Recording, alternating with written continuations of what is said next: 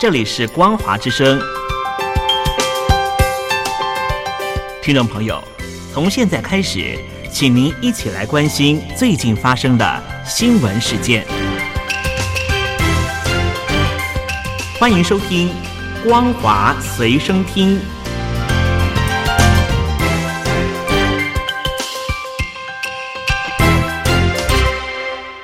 各位听众朋友，您好，欢迎收听今天的《光华随身听》，我是主持人老谷。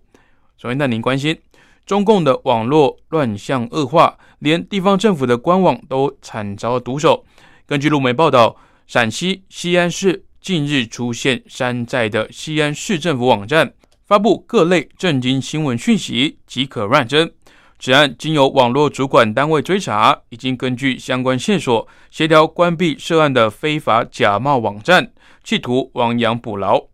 报道指出，当地警方追查该网站假冒西安市政府，非法获取官方单位网站讯息，发布各类震惊新闻，超连接连接到其他的非法网站。此案违反中共互联网相关管理规定，警方已经关闭该网站，并追查相关的涉案嫌犯。据报道，犯行挑战公信力，有人调侃，只能说明官方的网站做得不好，遭到山寨的仿制就被比下去。由此可见，官方声称打击仿冒品多年，显然成效不彰。放眼城市以及农村，各种山寨货品充斥，部分山寨的食品几乎都像真的一样，不小心就会吃到仿冒品。根据大陆媒体报道，全球车用晶片短缺，生产全球三成汽车的大陆也未能幸免。对大陆汽车受到的影响，在今年的一月已经显现，车用晶片短缺的现象可能持续至少半年。预计要到今年的第三季才有可能达到供需平衡。今年前两个月的大陆汽车产能，今年减少了百分之五到百分之八。根据报道指出，汽车晶片短缺是市场供需不平衡，无法借由行政手段解决。中长期来看，是汽车产业链卡脖子的问题。出估大陆车用晶片短缺的状况，至少还会维持六个月至九个月。要到今年第三季才有可能达到供需平衡，而日本半导体大厂旭化成旗下的半导体工厂火灾被迫停产，东南亚晶片组装工厂也因为疫情停产等等，都影响了整个晶片市场的供需平衡。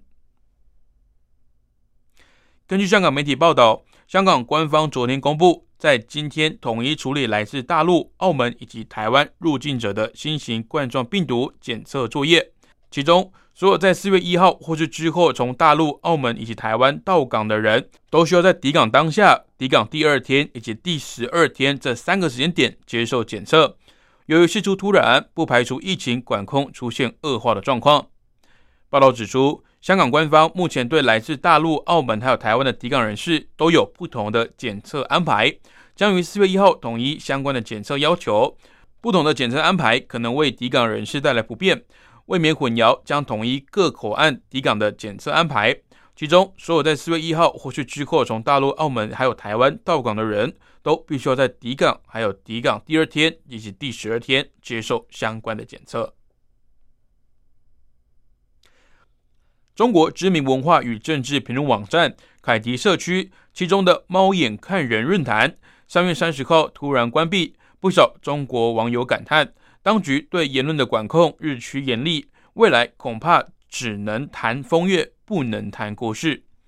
根据资料显示，凯迪社区是西元两千年上线，以社区为主体的自媒体，注册地在海南省海口市。是中共中央网信办重点管理的全国十三家重点商业网媒之一，也是全中国仅有的三家以电子公告栏形式存在的民营综合自媒体网络平台。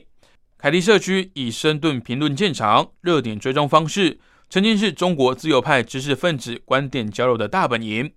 根据自由亚洲电台报道，十年前猫眼看人论坛几乎每天都有学者在此交换资讯以及议论国事。其中不乏所谓言辞激烈的大胆言论。论坛关闭之后，不少中国网友纷纷在其他的社群留言感叹：现在的中国言论环境是莫谈国事，只谈风月。中国广州异议人士王爱忠接受自由亚洲电台采访时则表示，现在随着中国国内大型网络平台微博、微信受到严格的整治，过去遗留下来影响力不是那么大的平台都要求被整治，说明言论审查对当局而言已经是个趋势。香港一传媒集团创办人黎智英等九人前年八月参加反送中运动集会，还有游行。今天被法院裁定组织以及参与非法集结两项罪名成立，案件延至本月十六号宣判。当地媒体报道，西九龙裁判法院法官裁决时指出，在集会游行发生前，各被告已经从新闻报道得知游行活动并没有被官方批准，却仍然参与。官方指各被告共同参与此事，罪责相等，并把案件押后至十六号听取求情以及判刑。二零一九年八月十八号，民间人权阵线发起在铜锣湾维多利亚公园集会，并游行到中环集会，但香港警方发出反对通知书，禁止民政举行游行以及在中环集会，只批准民政在维多利亚公园集会。但集会当天，大批示威者不理会警方反对，从维多利亚公园出发前往中环，李志英等人并带头前行。其后，警方拘捕以及起诉李志英等九人，其他八人是民主党前主席李柱铭以及柯俊仁，以及前立法会议员等人。除了上述罪名之外，李志英还涉嫌触及港区国安法而被当局起诉，至今仍然被收押候审。H&M 等国际厂商对新疆地区维吾尔族人面对强迫劳动以及歧视表达深切的关切。如今在中国遭到抵制，业绩岌岌可危。报道表示，北京如此操作，吸取了压制香港民主抗争的经验。